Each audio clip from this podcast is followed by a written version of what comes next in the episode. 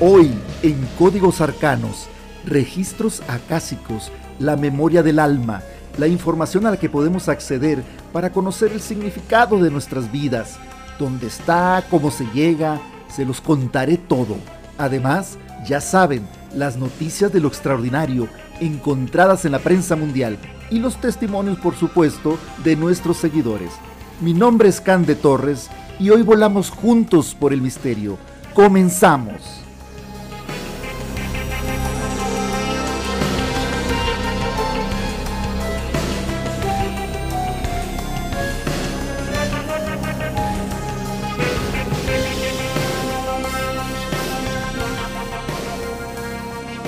Queridos arcanos, un episodio cargado de espiritualidad, misterio y emoción.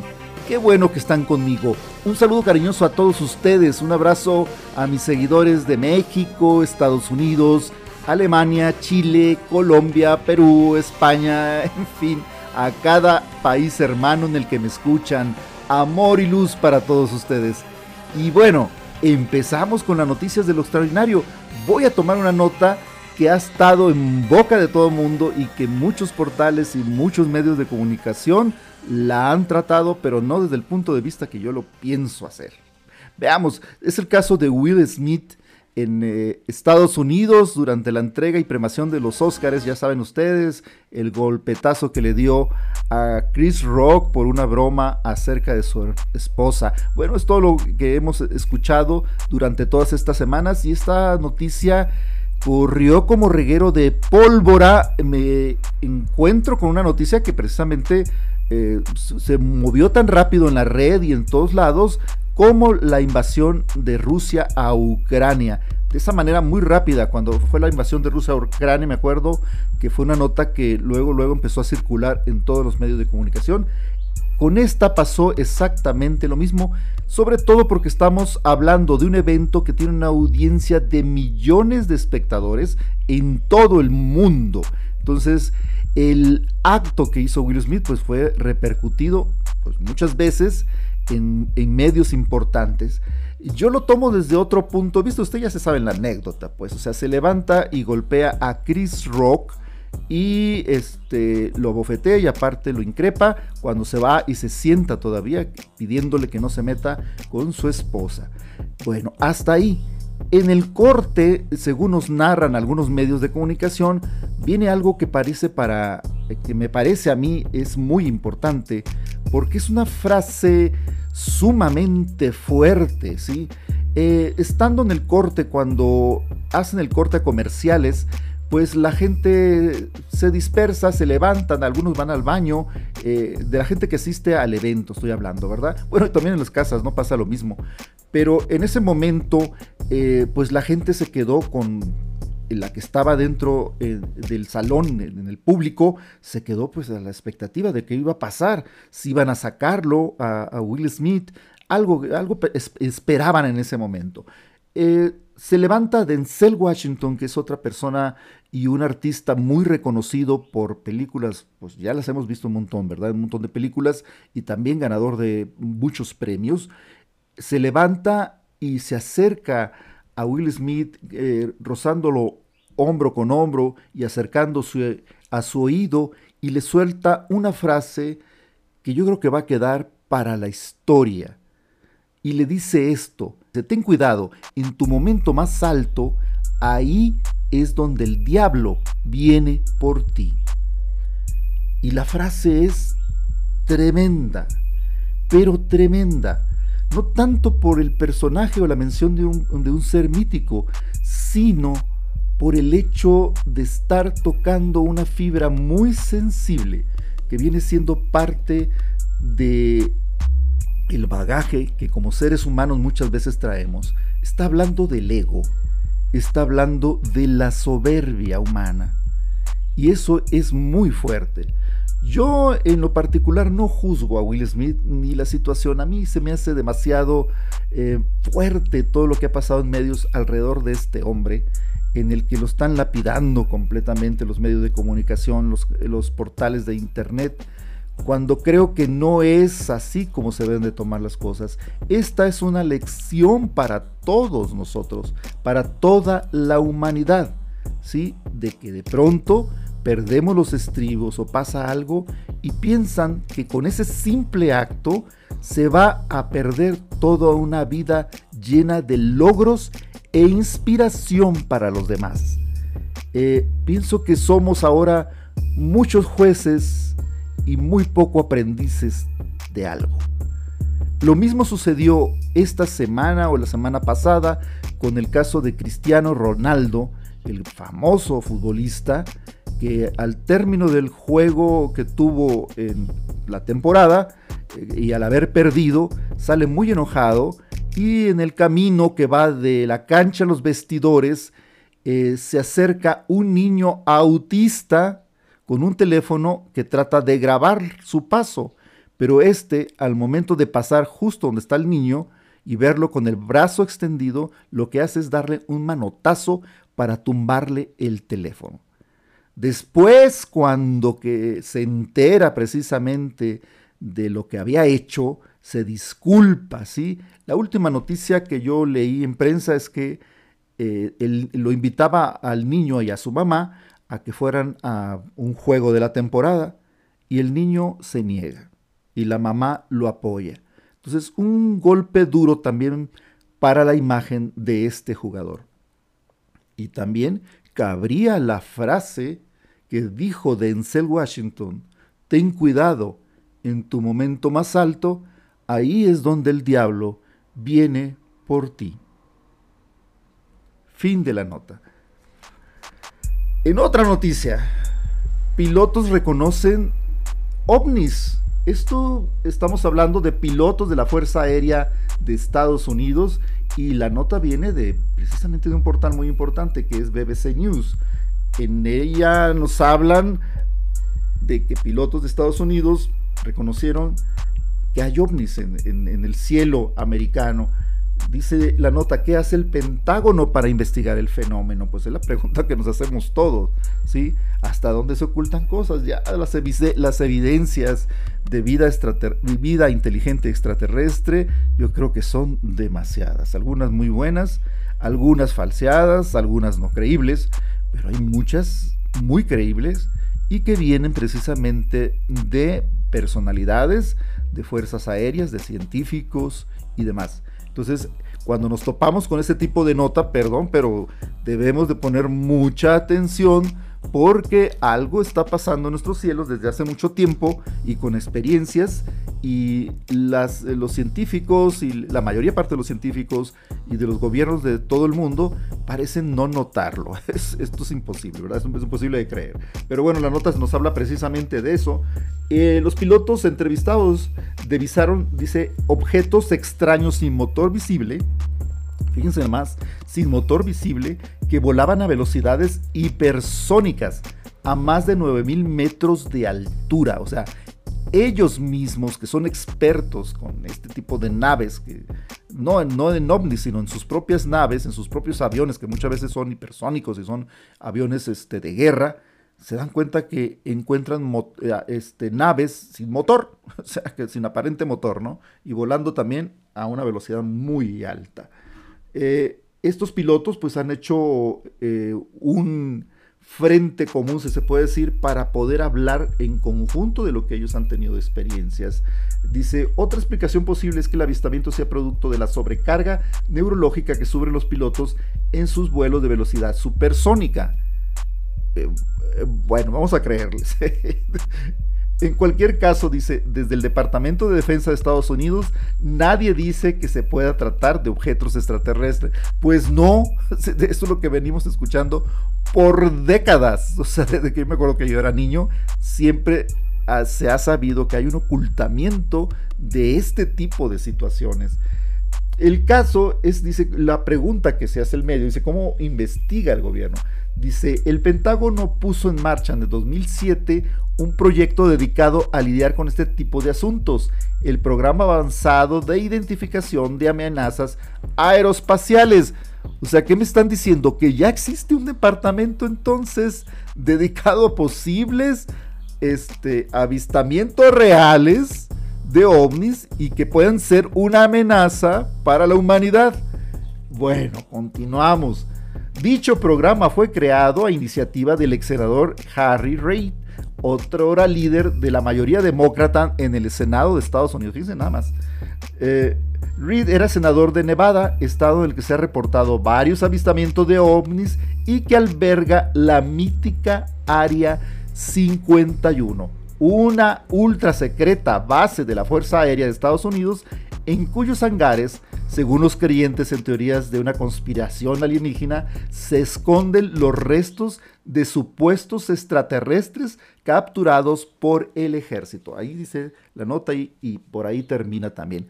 El asunto, pues es delicado, ¿verdad? Este, desde el punto de vista en que ya las voces no son solamente de ciudadanos que han tenido avistamientos o que han sido abducidos, sino que estamos hablando que cada día más se suman a los testimonios militares y gente del gobierno, no solamente de Estados Unidos, sino de todos los gobiernos del mundo. ¿Nos estarán preparando algo? Pues bueno, eso lo vamos a saber en los próximos años. Vamos a empezar el tema de registros acásicos, la memoria del alma. ¿Qué son? ¿Dónde se originan? ¿Qué significan? Se los voy a explicar en partes. A ver, vamos a iniciar.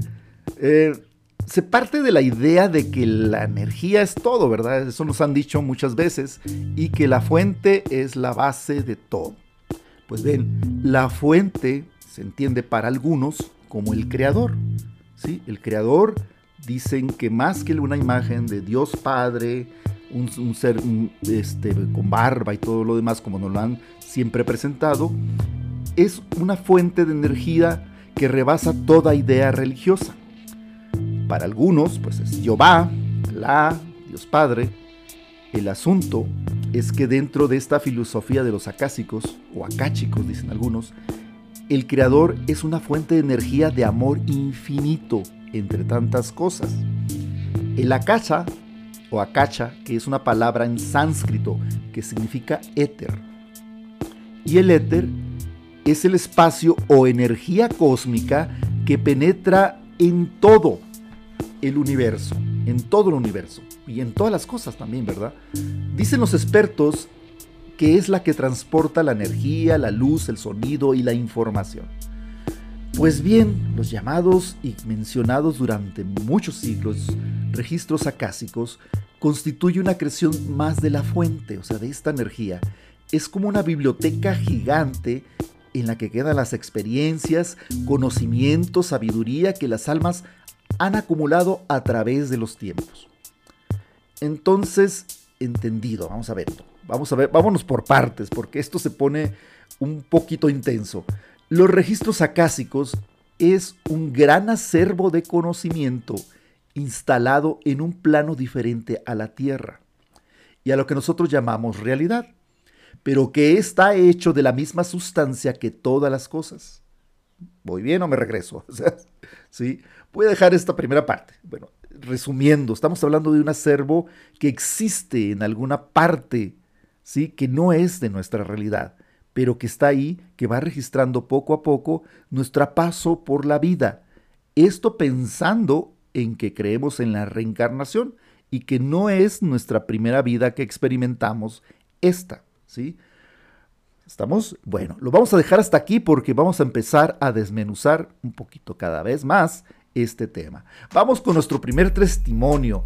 Este es de Juan Hernández Fíjense que él es chofer de transporte de personal en una empresa en el norte de México. Las empresas de este tipo llevan y traen el recurso humano de diferentes puntos de una ciudad a las fábricas donde muchos de ellos pues laboran, o sea, es, es, parte de la rutina.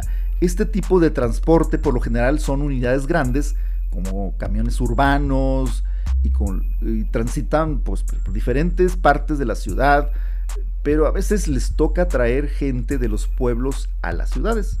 porque pues están las grandes empresas en las capitales por lo general, muchas veces no es suficiente el personal que requieren estas fábricas, entonces lo que recurren eh, las grandes fábricas que hay aquí en el norte de México es traer personal de los pueblos vecinos.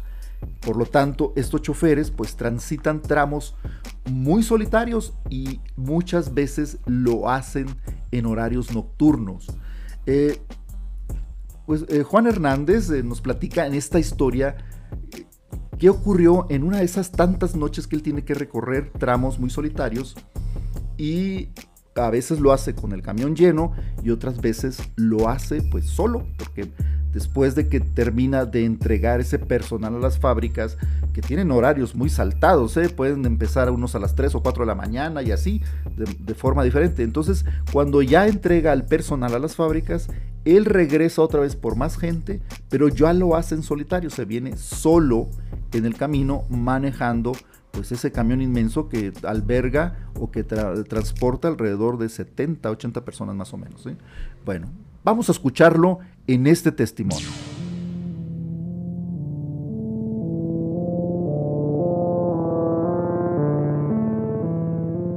Buenos días.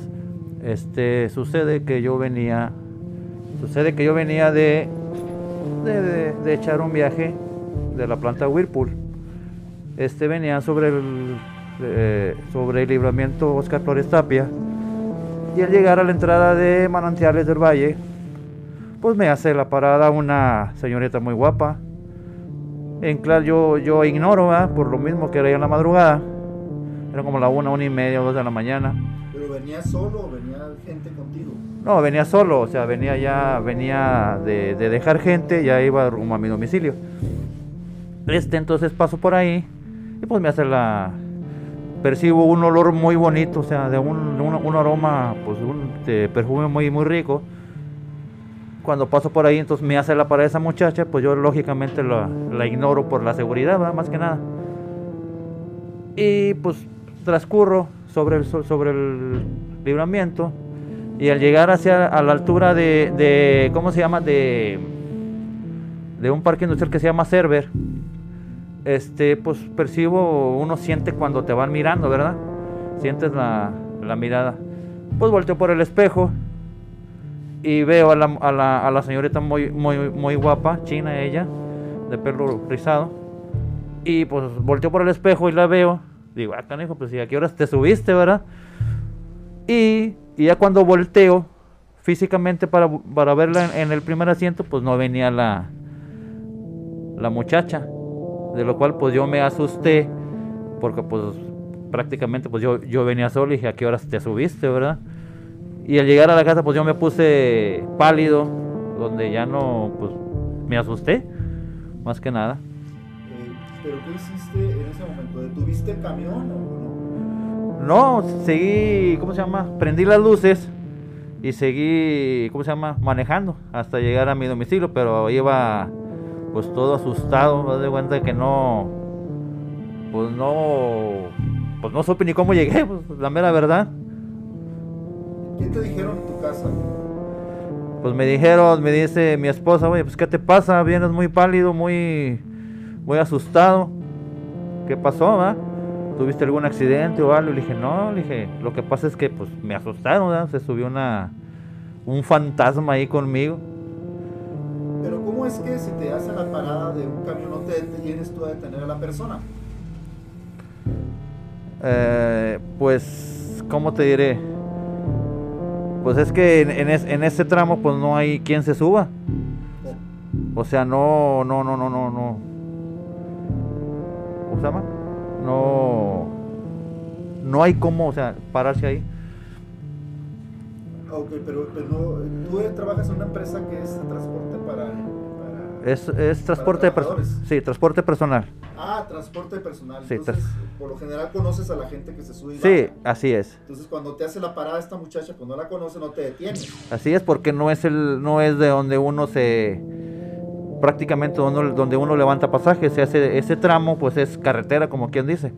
O sea, no hay modo, aparte que no hay modo donde pararse, pues no, no, no se para uno porque no, ahí no, no es parada ¿Cómo pudiste seguir manejando habiendo visto eso? Pues ni yo me lo explico. Fue una, ¿cómo se llama? Una sensación de que lo que quiere uno llegar. O sea, lo que quiere uno es pasar este tramo y, y pues no supe la verdad cómo, cómo llegué a mi domicilio. Me dices que antes de ver a la muchacha percibiste un aroma a flores. Así es, sí, un, un, aroma muy, muy, muy agradable. Y este, inclusive gente que pasa por ahí me ha comentado lo mismo, que les ha pasado eso.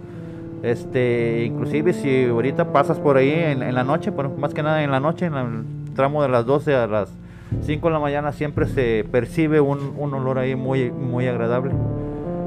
Me han comentado que ahí, pues prácticamente antes de que se hiciera, se ampliaran el, ¿cómo se llama? La carretera esa. Antes ahí era, era un tramo muy peligroso donde había muchos barecitos ahí. Este, entonces había, pues yo creo atropellaron a mucha gente o algo, o, o se quedan las almas ahí, ahí penando. Mucha gente pues que atropellaron ahí.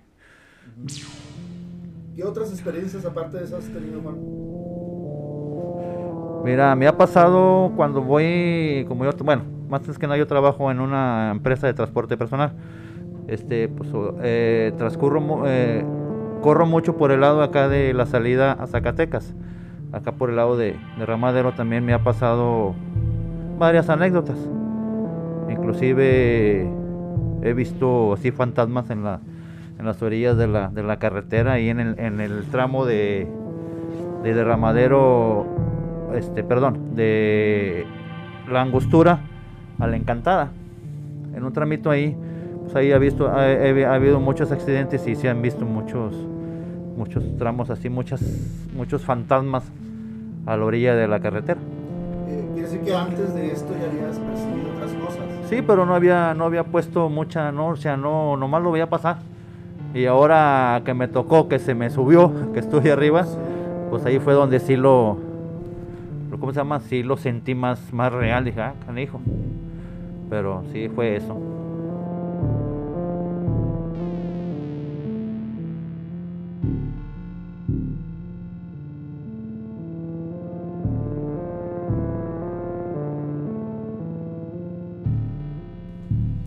Fíjense que al escuchar esta anécdota de Juan, eh, me acordé de una ah, plática que tuve con un chofer en Sonora, en el estado de Sonora, yo iba, pues yo soy originario del estado de Sonora, al norte de México.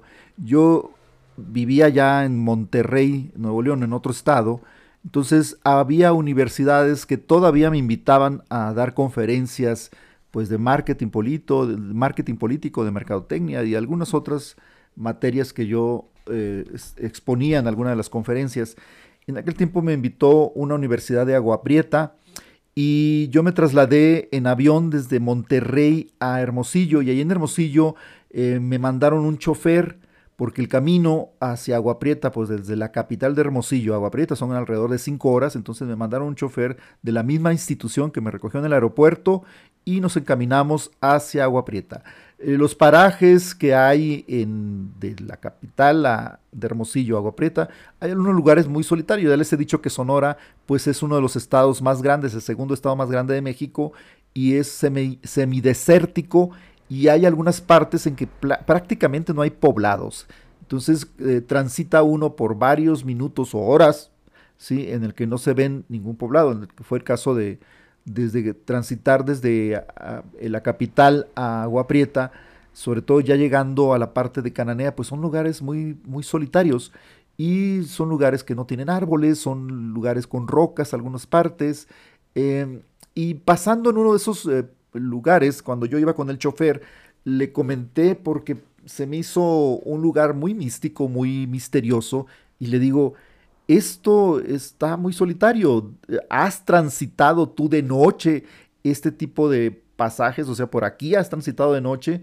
Y me dice el chofer, sí, sí, eh, muchas veces he tenido que llevar eh, maestros al aeropuerto y he tenido que regresar solo y pues me he movido eh, pues a altas horas de la noche por estos lugares. Digo, ¿no te da miedo?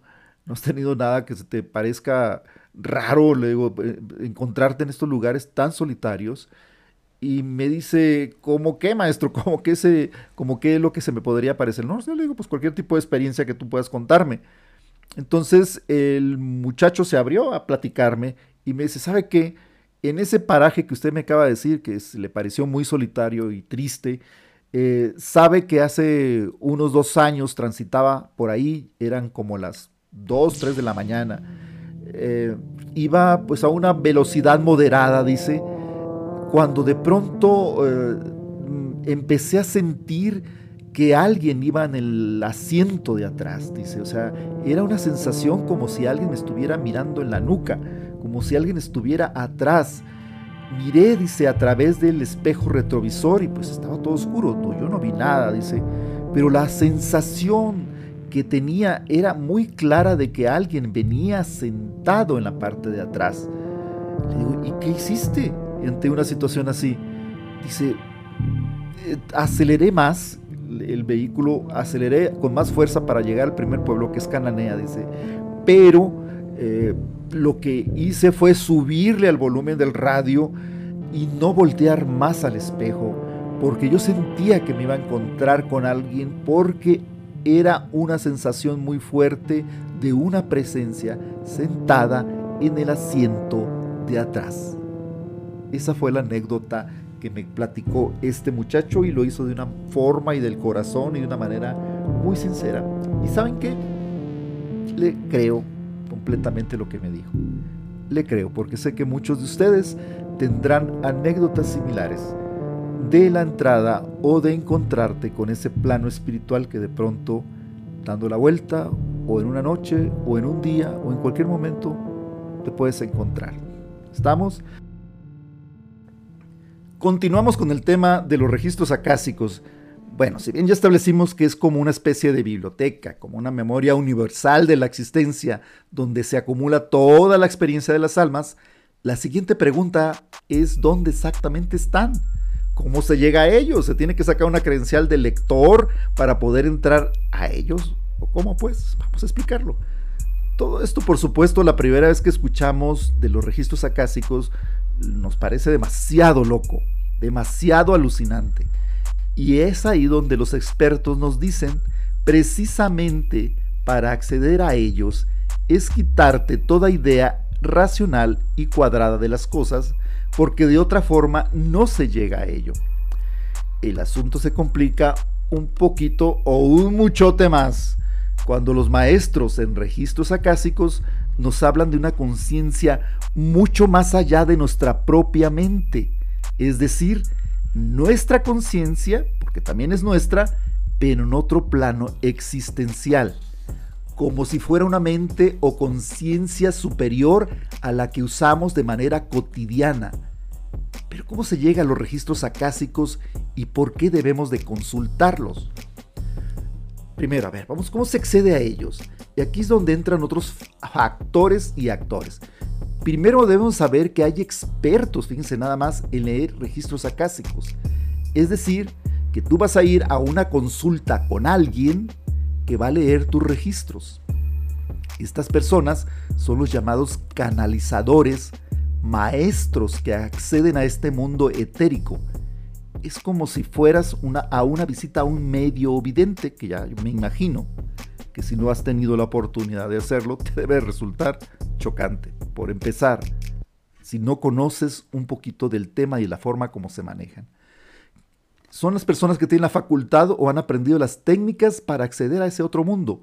De hecho, algunos mediums y videntes son canalizadores de registros acásicos.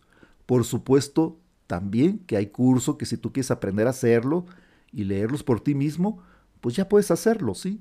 Eh, ¿Y cómo se llega a esa memoria universal? Eh, lo que nos dicen los expertos, que son ejercicios de concentración, de meditación, en las que se formula una pregunta y se espera una respuesta, y en la que tú aprendes a distinguir entre lo que se origina en tu mente y lo que procede de otro plano. Es exactamente lo que le pasa al medium, porque muchos mediums, si no es que todos, dicen que la información les llega a través de flachazos y fotografías o ideas, pero no originarias de su propia mente, sino de otros planos. Por supuesto que esto tiene que ser verificado.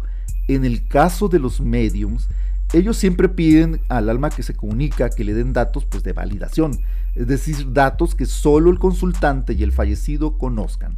O sea, son datos o información que el medium no sabe y no tiene por qué saber.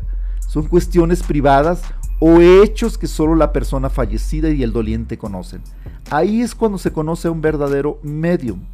Lo mismo sucede con el lector de registros acásicos estos tienen que dar datos de validación, pero ¿qué información podemos obtener de nuestros registros acásicos? Es lo que se hace en la pregunta, ¿sí?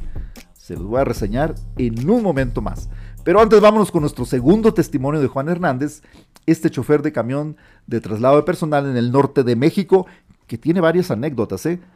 De hecho, estoy pensando ya en hacer un episodio con puras historias de choferes, taxistas y camioneros, ya que estos profesionales del volante tienen mucho que contar porque pues algunos manejan de noche por lugares solitarios y en el caso de los taxistas o del transporte urbano que vemos todos los días, ellos nunca saben quién se sube en su unidad.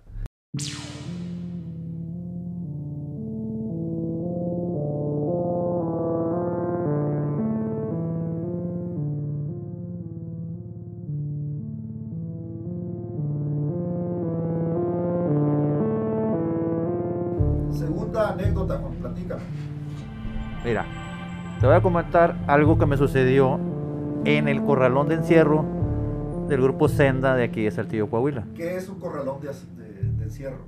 Es la base prácticamente donde está el taller y donde se, guarda el corralón, donde encierran los camiones.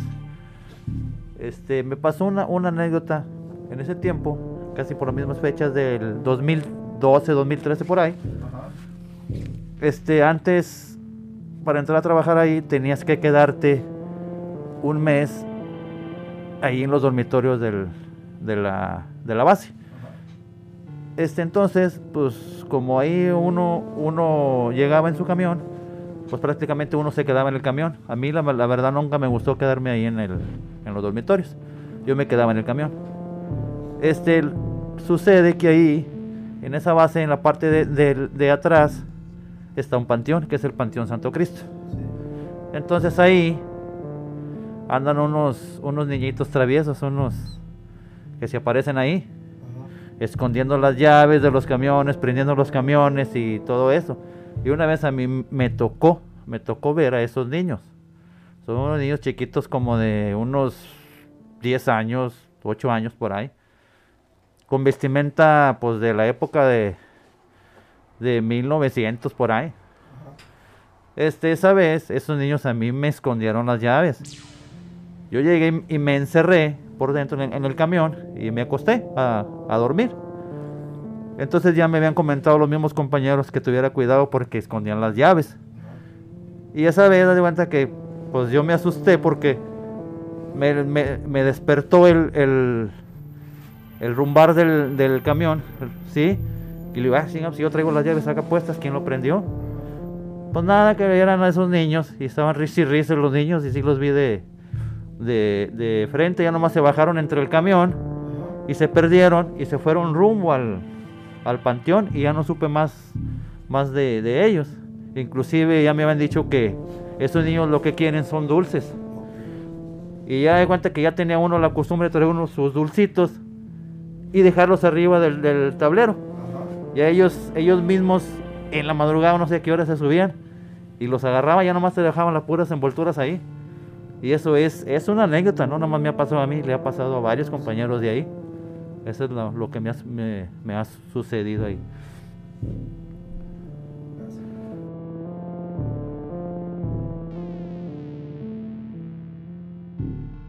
Otro segundo audio de Juan pero antes les recuerdo que ustedes pueden mandar sus comentarios, sugerencias, anécdotas, fotos, videos y audios a códigosarcanos.gmail.com. Repito, códigosarcanos.gmail.com.